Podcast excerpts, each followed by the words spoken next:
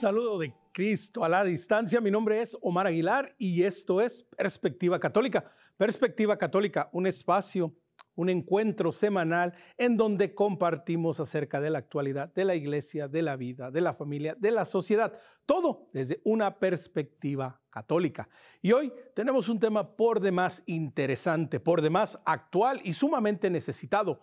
Hoy hablaremos de la fe y la razón, que son ¿Cómo las conseguimos? ¿Para qué nos sirven? ¿Y por qué hoy, en nuestros tiempos, es tan importante conocerlas, la fe y la razón? Para esto nos vamos a ir hasta Sudamérica. En primer lugar, desde Perú, quiero darle la bienvenida al padre Pablo Augusto Meloni.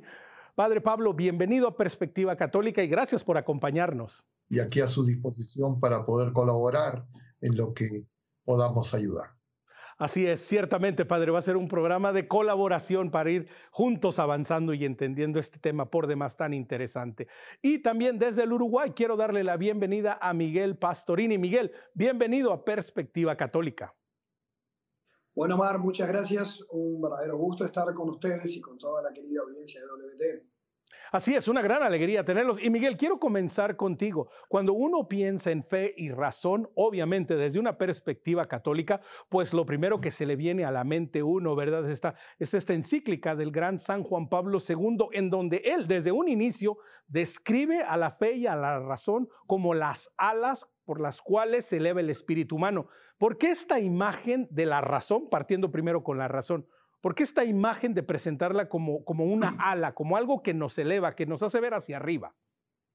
Bueno, en primer lugar, porque el documento de Juan Pablo II em, se enraiza en toda la tradición católica, en la cual nunca existió la incompatibilidad entre la fe y la razón, porque siempre desde el pensamiento de los padres de la Iglesia, de Justín y Clemente, pasando por San Agustín y especialmente en Santo Tomás de Aquino, eh, la fe y la razón justamente son caminos que nos llevan a la única y a la misma verdad. Por lo tanto, eh, no deben ser contradictorias y por lo tanto siempre hasta el propio Agustín enseñaba que si la fe me dice una cosa y la razón me dice otra, voy a tener que revisar porque en algo me estoy equivocando, porque si el Dios es el uno y el mismo, de hecho el catecismo así lo enseña, no puede contradecirse y por lo tanto, si la verdad es la misma, yo he de poder llegar por los dos caminos. No así ha pensado el mundo, por ejemplo, musulmán en la Edad Media, con la teoría de la doble verdad, como si la fe pudiera decir que una cosa es blanca y la razón me diga que es negra.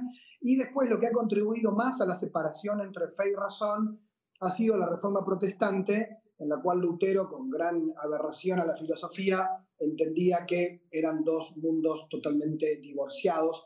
Y eso afectó a toda la modernidad. Y uno se puede encontrar con católicos hoy que piensen más como protestantes porque de verdad piensan que eh, la fe es lo que uno siente como si fuera un mero sentimiento desprendido de la razón y que si la razón me dice otra cosa, bueno, no, no, me importa tampoco, ¿no? Eso es lo que la iglesia ha condenado como fideísmo, que es, el fideísmo es creer pero dando la espalda a la razón.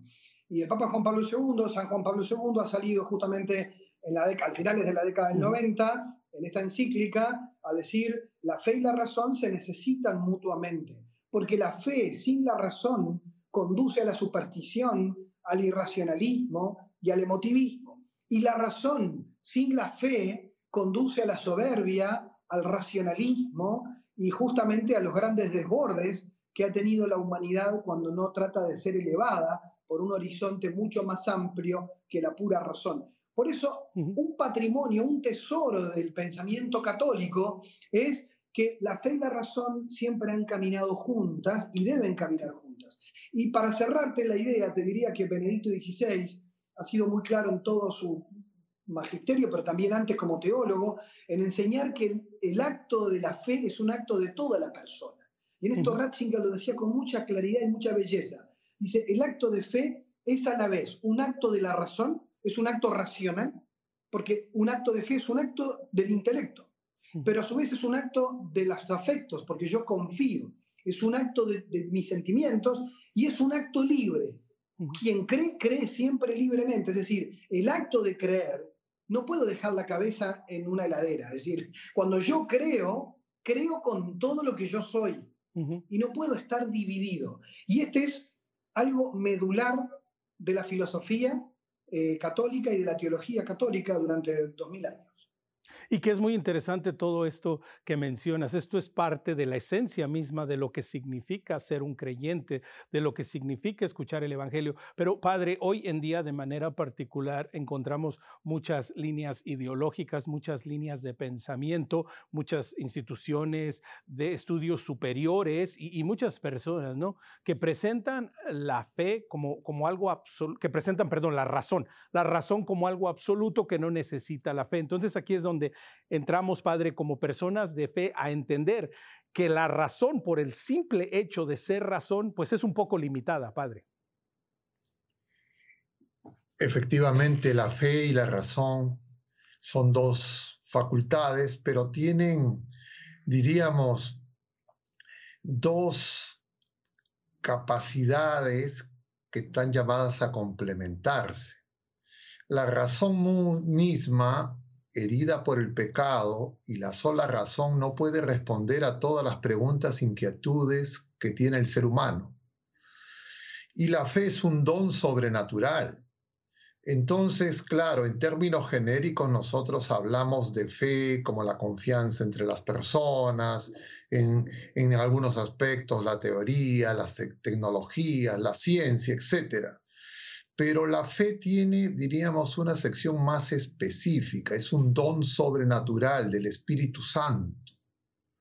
Y en consecuencia, nosotros ahora vivimos en una etapa de la historia donde este fideísmo y este racionalismo que se enfrentaron en los siglos más arduamente 18, 19, nosotros ahora se ha introducido una dinámica, diríamos, irracionalista de la posverdad y muchas veces en las instituciones académicas, la investigación científica, la búsqueda de la verdad con la pura razón, ha traído una serie de dificultades que confrontan al ser humano y también de alguna manera pueden dañar nuestra fe. Solamente para mencionar algunas que usted ha señalado.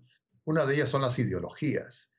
Las ideologías son, diríamos, esas propuestas que tienen una verdad aparente, que tienen la pretensión de resolver los problemas del ser humano, pero que tienen también engaño, parcialidad y llevan muchas veces a confusión pero también los seres humanos, cada uno como persona y en sus ámbitos familiares, tenemos una serie, diríamos, de narrativas personales con base en nuestra dimensión psíquica, emocional, racional, donde nos damos explicaciones propias sobre nuestra propia historia. Y entonces, estas visiones sin purificación desde la sola razón pueden llevar a errores, no solo en el ámbito, diríamos, de las ciencias, expresado en muchas aplicaciones equivocadas en el campo tecnológico, comercial e industrial, que no producen bien, sino muchas veces división, destrucción, y también en el ámbito personal que nos pueden llevar a un subjetivismo, a un encerrarnos en nosotros mismos y creer que nuestros deseos, nuestros gustos, nuestras preferencias son suficientes para, entre comillas, hacer que el ser humano sea libre entonces ahora vivimos en una etapa de una gran confusión, una suerte de Babel, y justamente por eso nosotros necesitamos el auxilio sobrenatural, el Espíritu Santo que nos da la fe. Pero además muchas personas que hemos recibido desde el bautismo, la gracia, la fe, la esperanza y la caridad, formadas en instituciones educativas, colegios y académicas, donde muchas veces ya no Dios en el centro, sino es el hombre que se glorifica a sí mismo, puede hacer que niños y jóvenes crean que cualquier conocimiento racional es equivalente a la revelación y van dañando su fe. Entonces, no es lo mismo lo que pueda decir un filósofo, un científico, el saber humano, la sabiduría humana, que lo revelado en la plenitud de los tiempos en Cristo Jesús. Y entonces, cuando nosotros hacemos equivalente la palabra de Dios, el Señor que viene a nuestro encuentro, que nos habla con lenguaje humano, que nos comunica esa verdad con las reflexiones académicas en los distintos ramos del saber humano, que de alguna manera a veces irresponsablemente cuestionan verdades fundamentales que son indispensables para que el ser humano alcance la felicidad. Y que, aunado a esto que, menciona eh, el padre Miguel, ah, él menciona algo que es una gran verdad de nuestros tiempos. Ah, cada uno de nosotros, cada, cada persona ah, que practique una religión, un credo o inclusive aquellos que, que no tienen ningún credo, ninguna religión, buscan su verdad, buscan una verdad. Pero esto es a veces un poco contrario precisamente al verdadero uso de la razón, Miguel, que es buscar la verdadera verdad, aquella que nos libera. Entonces, vivimos como esa contradicción en donde la sociedad moderna, Miguel, pues anda buscando uh, su verdad particular. Bueno, aquí hay algo que, va unido a lo que decía el padre, y es que, a ver, eh, estamos en una sociedad donde eh, bueno, ya Benedicto convertido, había convertido su lema ¿no? en cooperador de la verdad, porque entendía que era el problema de nuestro tiempo, que no, se, no importa, ese es el problema, no importa la verdad. en el mundo de la posverdad lo que importa es que cada uno construya su propia versión de las cosas y que viva conforme a su subjetividad y a lo que le parece que es lo real, lo cual eso hace inviable la convivencia, hace inviable la, vida social, hace inviable la organización humana. Lo que pasa es que esto viene de muy atrás, pero para no ser largo, diría que la ciencia a comienzos del siglo XX tiene una gran crisis muy grande con respecto al conocimiento y entonces al verse más limitada y reconocer sus límites y ver aquello que tenía que ver con los excesos de, una, de un racionalismo muy fuerte a nivel filosófico, se pasa, digamos, por defecto a un relativismo donde todo conocimiento queda al mismo nivel de la opinión, ¿no? y entonces queda todo atrapado en la subjetividad y entonces se pierden las principales o más básicas certezas, y eso genera, la consecuencia del relativismo, genera una postura que es el pragmatismo. Es decir, bueno, si no tengo cómo saber la verdad, lo que importa es la utilidad. Y voy a poner un ejemplo para que quede claro. Estudiantes universitarios que a veces en un curso te dicen, bueno, pero no importa qué religión practiques. Lo que importa es que te sea útil a ti. O sea, no importa la verdad.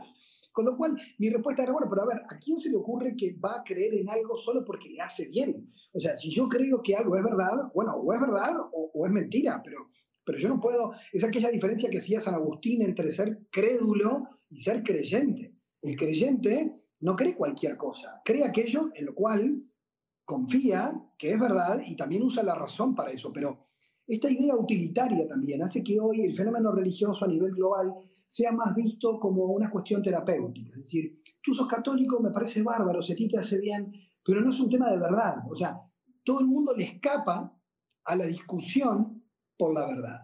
Pero de hecho es cierto, ya desde Aristóteles se planteaba, de que nadie puede vivir digo, si no le importa, sin que le importe la verdad, porque si hay un pozo delante, importa si hay un pozo o no hay un pozo. Entonces, cuando se trata de cosas mucho más trascendentes, no da lo mismo creer en cualquier cosa. Y, Miguel, déjame, déjame te interrumpo aquí porque estás diciendo un punto ah, que es sumamente central en, esta discusión, en todo esto. El propósito de la verdad, de la verdadera verdad, es inclinarnos y llevarnos hacia el bien, hacia un bien mayor. No solo se trata de un bien personal, de aquello que, bueno, que me hace sentir bien o que me hace sentir cómodo. Y, y me encanta este ejemplo que pones. Bueno, si voy caminando y hay un pozo delante, necesito saber porque de pronto y depende mi vida de esta verdad que me lleva a un bien mayor. Entonces, Miguel, continuando contigo, la importancia de reconocer que no solo es reconocer la verdad por la verdad, pero porque el fin de la verdad siempre es algo bueno, un bien mayor. Bueno, y que justamente hoy esto que tú comentas tiene consecuencias políticas, es decir, eh, consecuencias sociales, porque si no importa el bien común, si no hay un bien real para todos, entonces, bueno, el bien se lo inventa cada uno. Ese es un problema, porque hoy la libertad se ha vuelto un valor absoluto y no como pensaban los clásicos de una libertad que tiene que estar orientada a un fin, y esencialmente a un fin bueno. Hoy las personas dicen, bueno, pero lo que importa es que uno pueda elegir. Ahora, y si elige mal, no importa. Y si elige hacerse daño, no importa. Y si elige destruir, no importa. Es decir, lo que importa solo es ser libre o importa ser libre orientado hacia el bien. Y eso es algo que en el horizonte de hoy está como devaluado, está dejado de lado. Pero hay que traerlo a la discusión contemporánea, justamente porque eh, se están viendo las consecuencias sociales de que vivamos en una especie de relativismo absoluto que va tocando todos los ámbitos de la vida. Y sobre todo para el diálogo con los no creyentes, para el diálogo con los ateos, con los agnósticos, cuando, cuando uno tiene que presentar también argumentos, si no puede presentar un argumento de autoridad de la fe porque el otro no comparte la también tenemos que ser capaces de poner en cuestión, la, como decía el padre, hablaba del irracionalismo, también poner en cuestión la irracionalidad y a veces el absurdo de algunos planteos, con su falta de lógica que hay hoy, que se toman como naturales e incluso contradictorios. Entonces, por eso también en el pensamiento católico, siempre la búsqueda de la verdad ha ido de la mano de, de que una verdadera fe no es una fe que se queda quieta, sino que se pregunta, que se cuestiona, que busca la formación permanente, que busca crecer.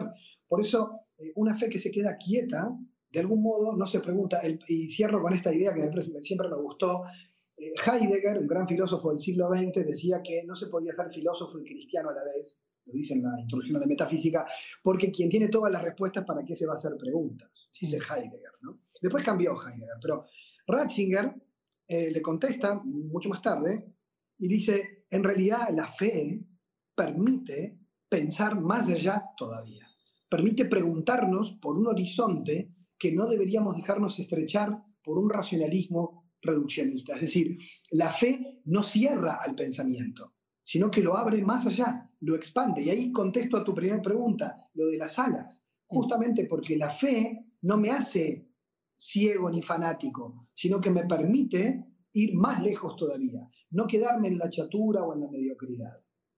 Y que precisamente, Padre, continuando este pensamiento que Miguel nos dice, dice el Catecismo de la Iglesia Católica en el 166 que la fe es un acto personal.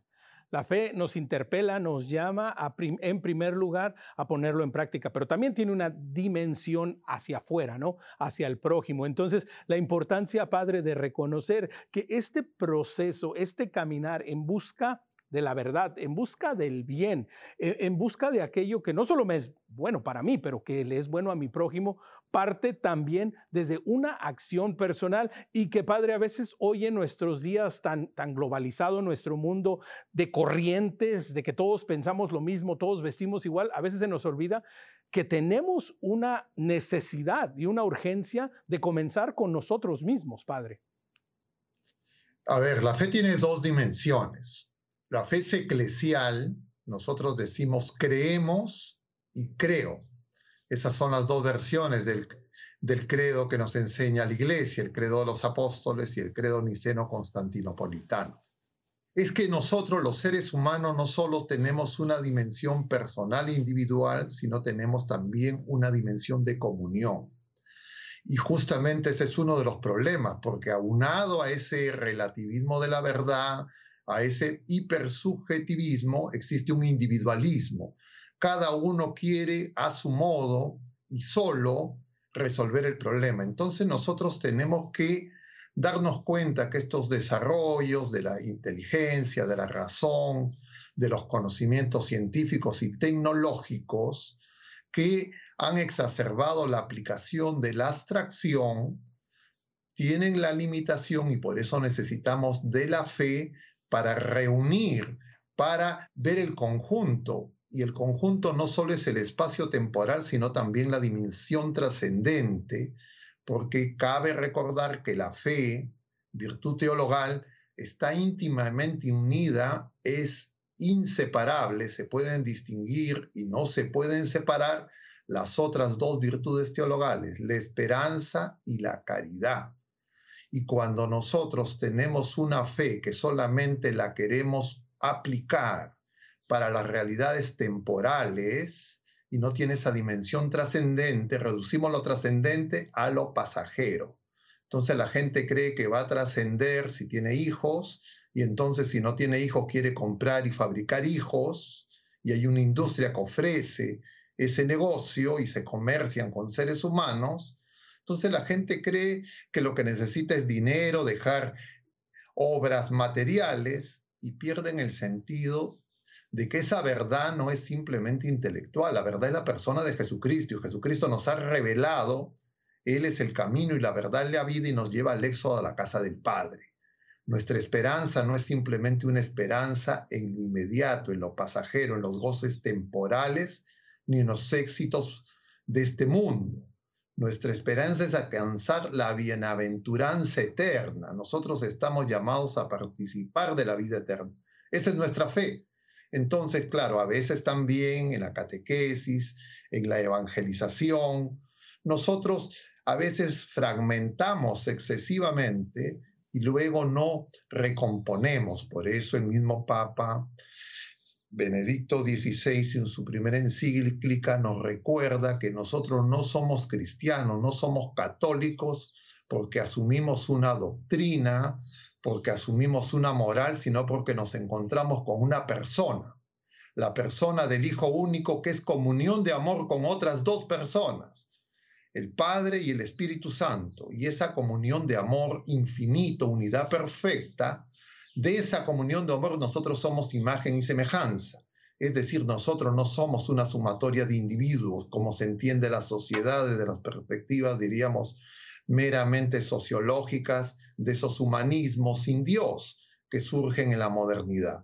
Entonces nosotros en la fe, en la esperanza y en esa caridad a partir del legado que hemos recibido, nosotros tenemos que dar testimonio y en consecuencia la fe, la capacidad de responder, no intelectualmente solamente, como bien decía la intervención anterior, nosotros con todo nuestro ser. Y en primer lugar, la relación primordial es la relación con Dios, amar a Dios con todo nuestro corazón, con todo nuestro ser, con toda nuestra alma y en esa relación somos purificados en nuestras facultades superiores, en nuestras pasiones y en nuestras capacidades de relacionarnos con nosotros mismos y con nuestros hermanos.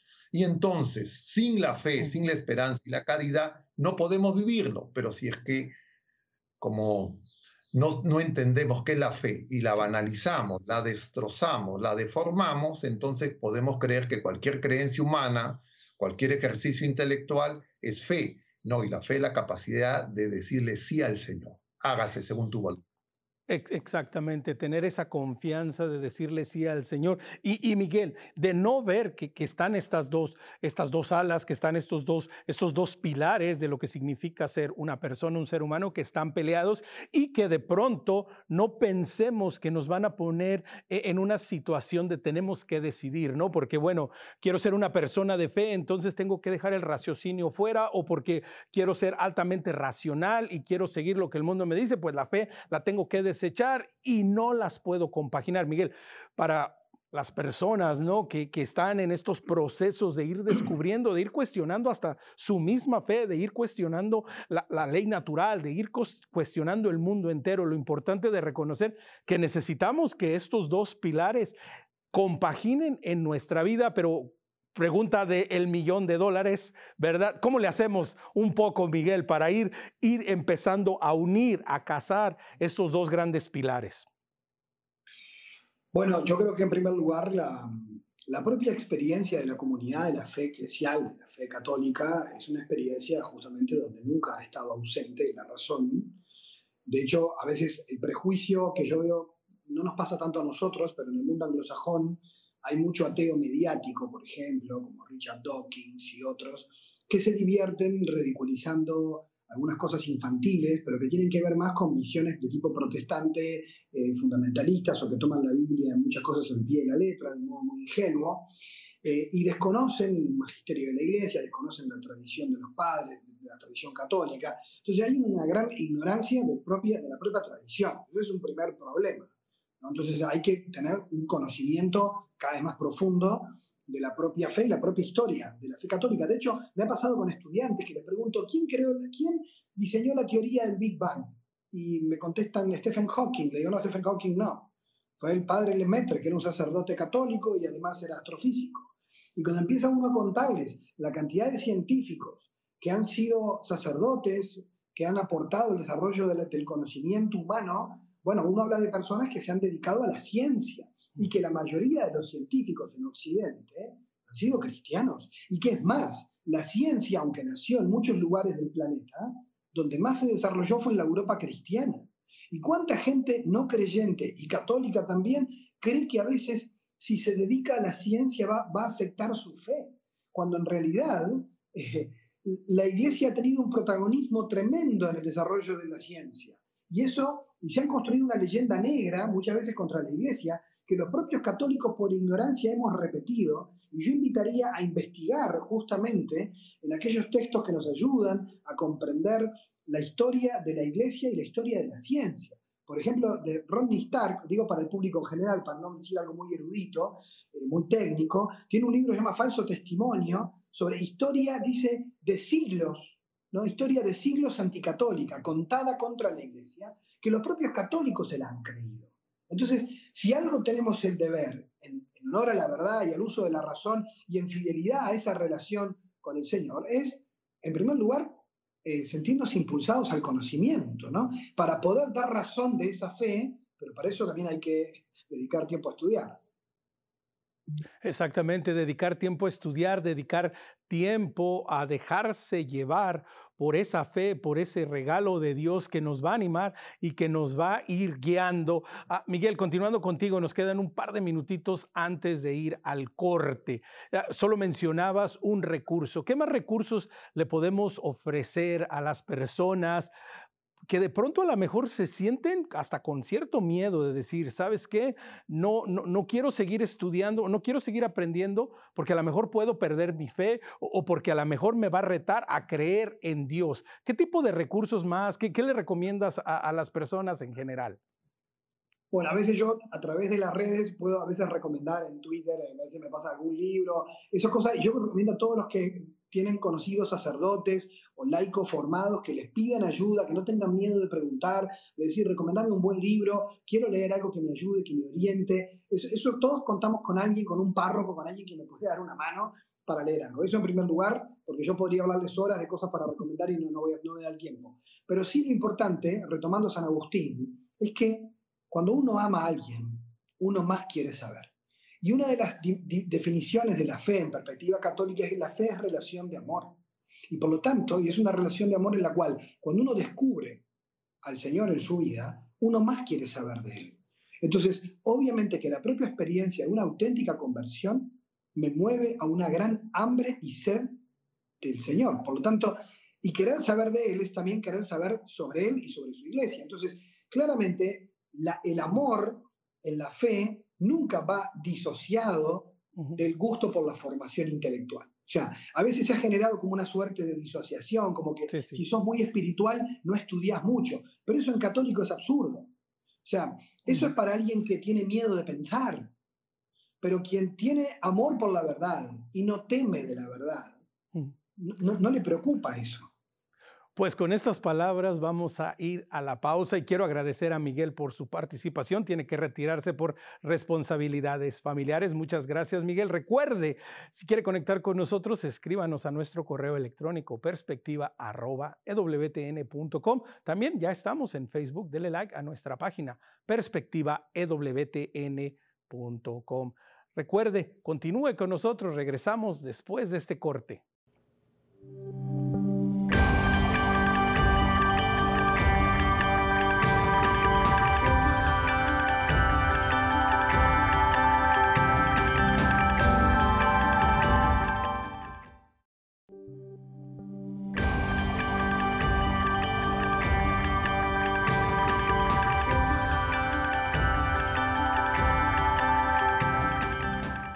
Continuamos en Perspectiva Católica, hoy hablando, aprendiendo y escuchando acerca de la fe y la razón. Padre, retomando el tema de la fe y la razón juntas y haciendo eco a este primer documento, a esta encíclica que yo refería al principio del programa Fides Ratio, la encíclica de fe y razón de San Juan Pablo II, él ahí también menciona que estas, la fe y la razón, están y son la diaconía de la verdad, es decir, que están al servicio de la verdad. ¿Cómo poco a poco hemos ido entendiendo y hemos ido escuchando, Padre, ¿verdad? Junto usted, junto con Miguel, que se tuvo que pasar a retirar, acerca de que todo esto, todo este entendimiento, todo nuestro intelecto y toda nuestra fe tienen que estar orientadas hacia la verdad. Entonces, seguimos con el tema recurrente, Padre, que es muy de nuestros tiempos. Tenemos que seguir buscando dentro de todo, escudriñando y aprendiendo acerca de la verdad, Padre.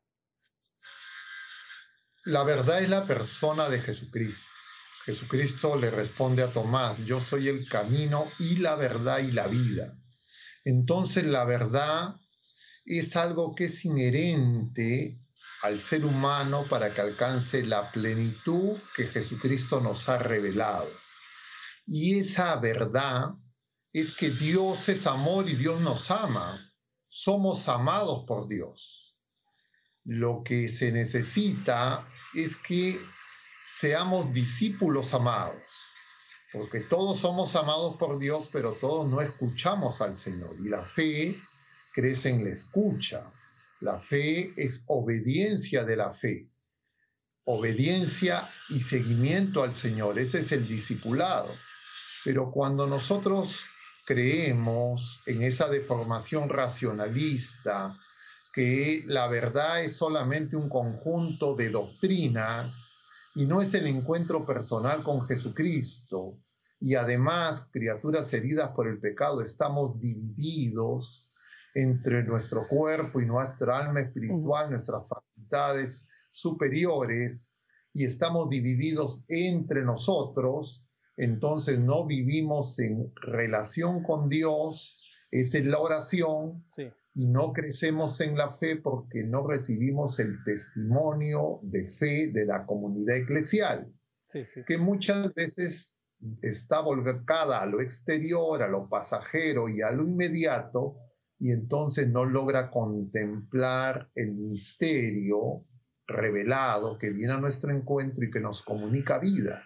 Sí, y padre, y, padre, quiero hacer, este, hacer esta pausa para un poco ir, encaminándonos hasta, hasta esto que usted ha mencionado y que ya había mencionado en el segmento anterior que a veces nos quedamos solo en el momento presente, en el instante, en el ya, en el hoy, y no olvidamos una palabra, Padre, que usted sabe que, que es maravillosa, que es sumamente católica, la trascendencia. No olvidamos que estamos llamados a trascender, que estamos llamados a mirar más allá y que ese es uno de precisamente uno de los grandes retos que vivimos cuando tratamos de poner en práctica la fe y la razón, que hagan sentido, pero que no solo hagan sentido en un momento presente y como lo decíamos en el segmento anterior, pues que nos hagan sentir bien por hoy, pero que también nos vayan orientando y nos vayan llevando, Padre, más allá del momento actual y que para el mundo moderno tan pasional, tan emotivo, tan centrado en sí mismo, ¿verdad?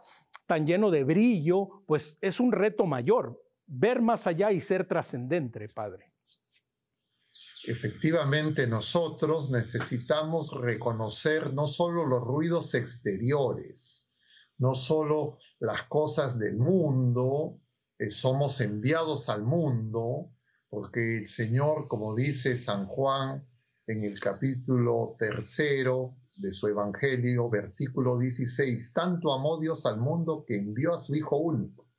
Y el Señor nos envía, capítulo 17 del mismo Evangelio, para que vayamos al mundo, para que seamos luz del mundo, sal de la tierra.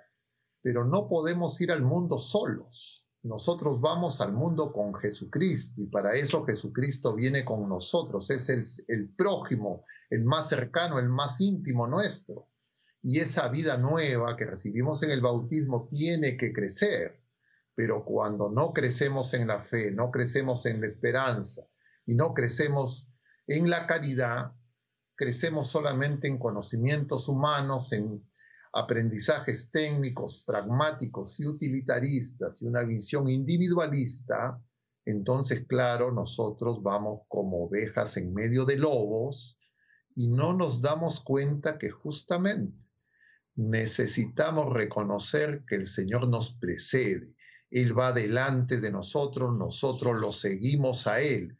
Y Él está vivo, habita en nosotros, nosotros somos su templo, somos comunión de amor con Él y el combate está en ese mundo interior muchas veces desolado porque está solamente abandonado a nuestros propios pensamientos, a nuestra sola razón e inteligencia y en nuestras narrativas personales, familiares o del mundo. Y no escuchamos que el Señor nos habla, que Él está con nosotros. Y nuestra oración muchas veces también se convierte en una oración que es echarle discursos al Señor y no escuchar. Entonces nosotros tenemos que ayudarnos mutuamente en el seno de la familia y saber que Jesucristo está con nosotros, nos comunica nueva vida a través de sus sacramentos y que los sacramentos son uno. Los podemos distinguir nuevamente igual que las virtudes teologales, pero no los podemos separar. Y entonces los padres que han recibido el sacramento del matrimonio celebran el matrimonio durante toda su vida, no cuando lo celebraron en el templo los jóvenes que reciben la confirmación, los niños que reciben la primera comunión, no es que están solamente celebrando en el templo, sino contemplando adoradores en espíritu y en verdad, sabiendo que el Señor habita en nosotros y que cuando vamos al mundo no estamos solos. Pero si yo no reconozco a Cristo en mí, no reconozco que tengo una cita en la que la comunidad de amor que es la Trinidad Santísima me espera todos los días y que en Cristo yo voy a esa comunidad de amor a beber de esa fuente del amor infinito que me renueva y me transforma, entonces claro, no soy movido por ese amor, por el Espíritu Santo y creo que el problema es intelectual, de tener más o menos conocimientos y es un cambio de una vida nueva. Nosotros tenemos una vida natural y una vida sobrenatural. La vida natural la cuidamos perfectamente y cada vez la queremos cuidar mejor. Pero esa vida sobrenatural que necesita alimento espiritual, que es Cristo mismo, que necesita la oración y esa relación de amor con el Señor que viene a nuestro encuentro, que es la oración, que nos va a hacer crecer en la fe, los tenemos abandonados y nosotros necesitamos ayudarnos. Y eso se cumple en la iglesia doméstica y en las familias, que muchas veces no tienen tiempo porque están volcadas al inmediato, a lo pasajero y a lo temporal. Y que, Padre, caemos precisamente en, esa mentira y en esa excusa y en esa falsa manera de pensar que no tenemos tiempo. Mientras lo escuchaba, Padre, recordaba las palabras de Papa Benedicto en su libro Jesús de Nazaret, que a veces convertimos la oración en solo verborrería, es decir, solo hablar por hablar con el Señor. Pero Padre, también ese es uno de los retos de hoy en día, ¿no? Aprender a ir desenmarañando ir descubriendo y ir buscando la verdad de Cristo, ir, buscando lo que verdaderamente nos va a llenar a plenitud y que va más allá de nuevo, ¿no? A, a estas tendencias a simplemente buscar la satisfacción primaria e inmediata. Entonces, Padre, siguiendo con este tema ya como, como ayudando ¿no? a las personas a ir, a ir viendo por dónde es que va mi fe y mi razón en dónde están. ¿Cuáles son algunas de estas cosas prácticas, si se puede ver así, que podemos como familia, como personas de fe, como creyentes, empezar a incorporar y si ya las hacemos, seguirlas haciendo para que realmente la fe y la razón se conviertan en estas alas que nos van elevando en busca de la verdad y nos van acercando más al Señor, Padre. En primer lugar, yo pienso que es fundamental el matrimonio y la familia.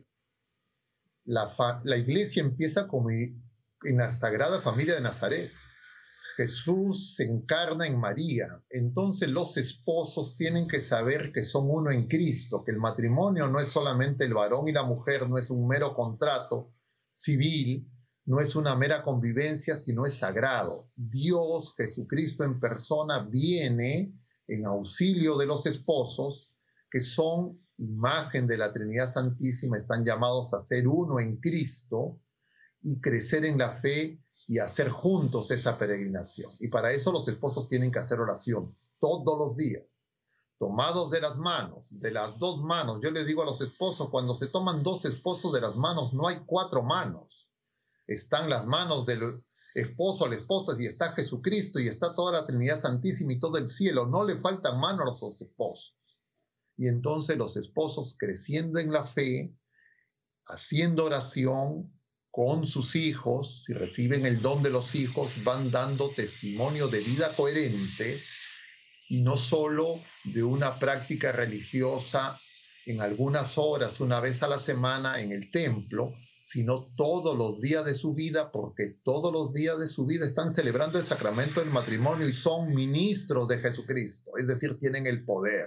Ministros de Jesucristo son los esposos y los ministros ordenados. Y así ayudamos a los niños, ayudamos a los jóvenes y les anticipamos a los niños y a los jóvenes que en sus colegios, muchas veces en la universidad, van a encontrar un ambiente hostil.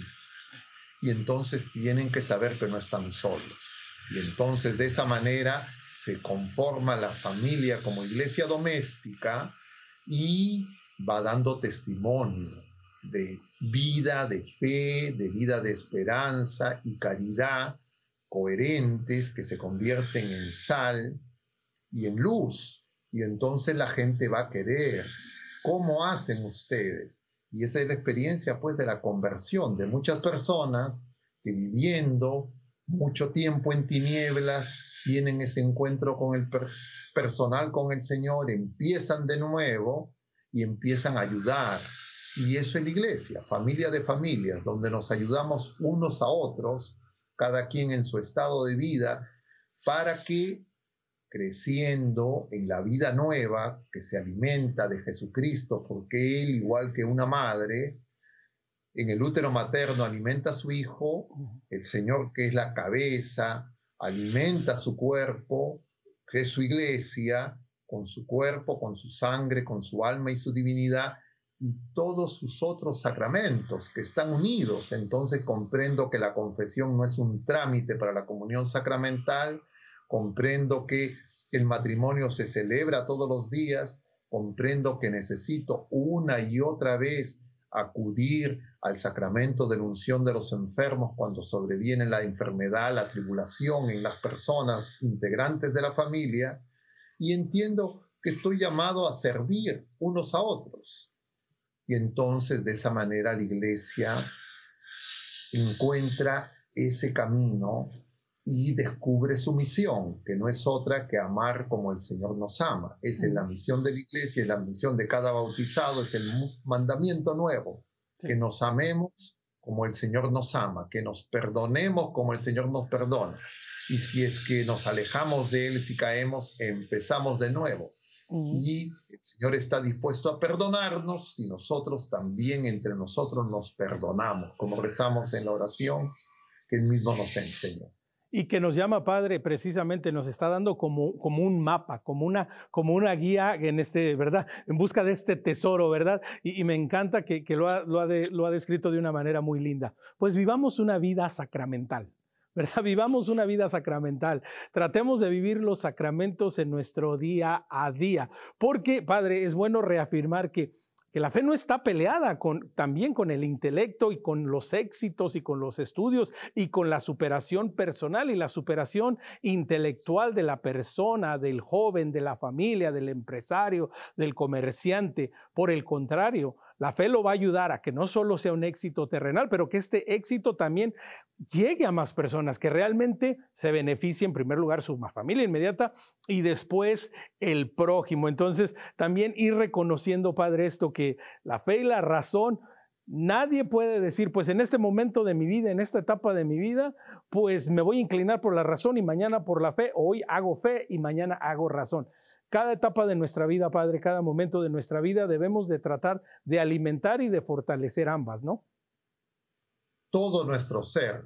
Nosotros somos seres de relación, imagen y semejanza de Dios, que es comunión de tres personas. Somos seres de comunión y nosotros nos realizamos, alcanzamos la felicidad empezando en el seno de nuestra familia, los más próximos, pero luego para toda la comunidad, para el mundo entero, porque somos enviados al mundo entero para ser discípulos, es decir, seguir a Jesucristo que nos precede.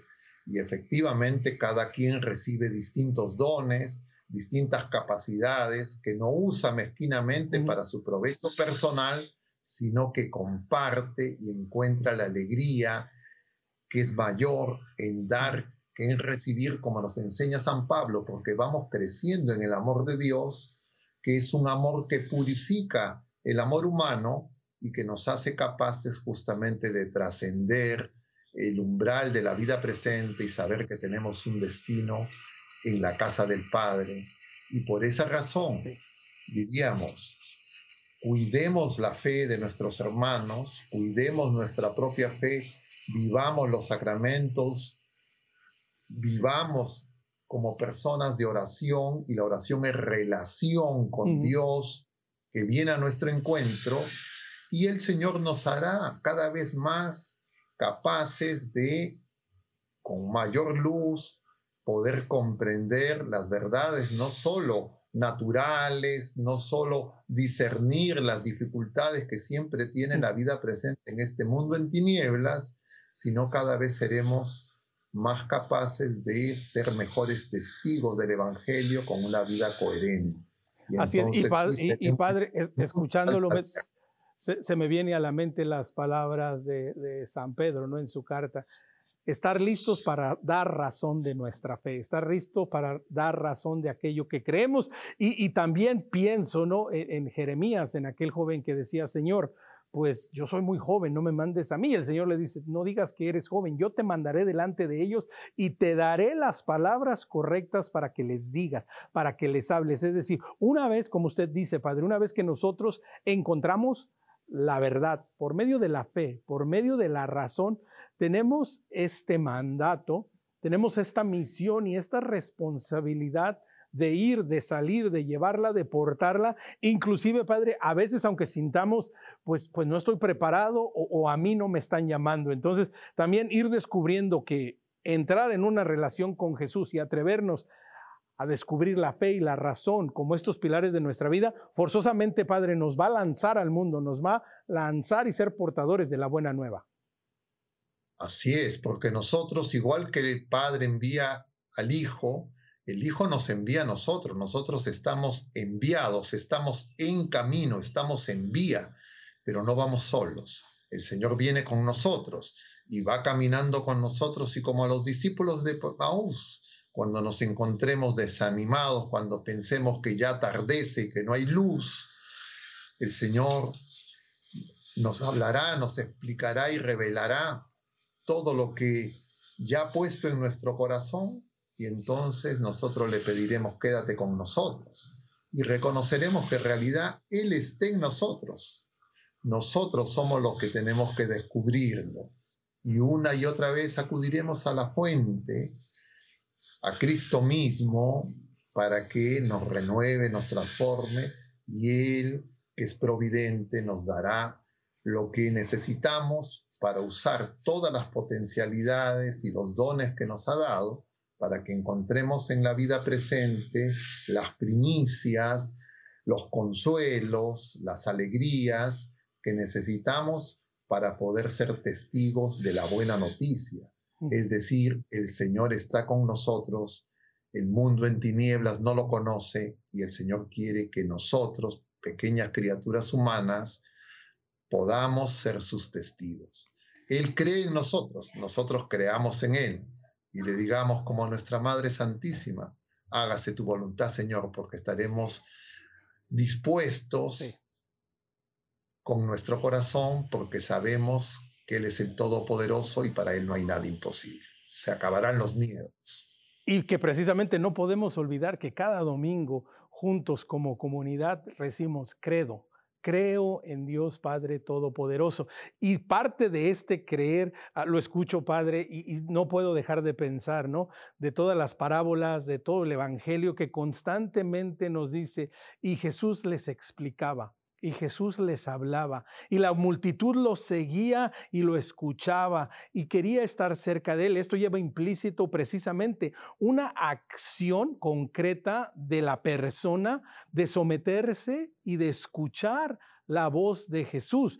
A veces pensamos que, bueno, solo me voy a acercar, voy a misa el domingo y con eso me es suficiente, o, solamente me tengo que confesar una vez al año y con eso es suficiente, tengo que llevar a que mis hijos reciban los sacramentos y es suficiente.